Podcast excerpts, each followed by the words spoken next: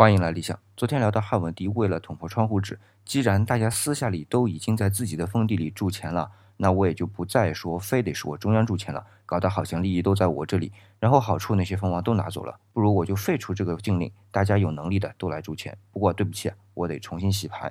并不是你原先在铸钱的，你继续铸，而是要看实力。因为铸钱虽然利润巨大，但是前期投入也是相当大的。特别是对于铸钱的模具啊，你说开一个模具是没问题，但是要大量的铸币，一个模具显然是不可能的，就要大量的模具。而当量一大，加工模具的成本就非常大，而且要求每个模具都是一样的，或者说非常相似。那而且在古代，在唐以前的货币啊，都是以重量为衡量单位的。你要发行货币，你得先投入等额的贵金属，这就使得很多财力不够的人就无法涉足这个行业。换句话说，就是资本密集型，资本门槛非常高。那么在这个门槛上，汉文帝说，打今儿起，原本三铢钱不再铸了，要铸四铢的，这样一来就可以淘汰许多的铸币的人了。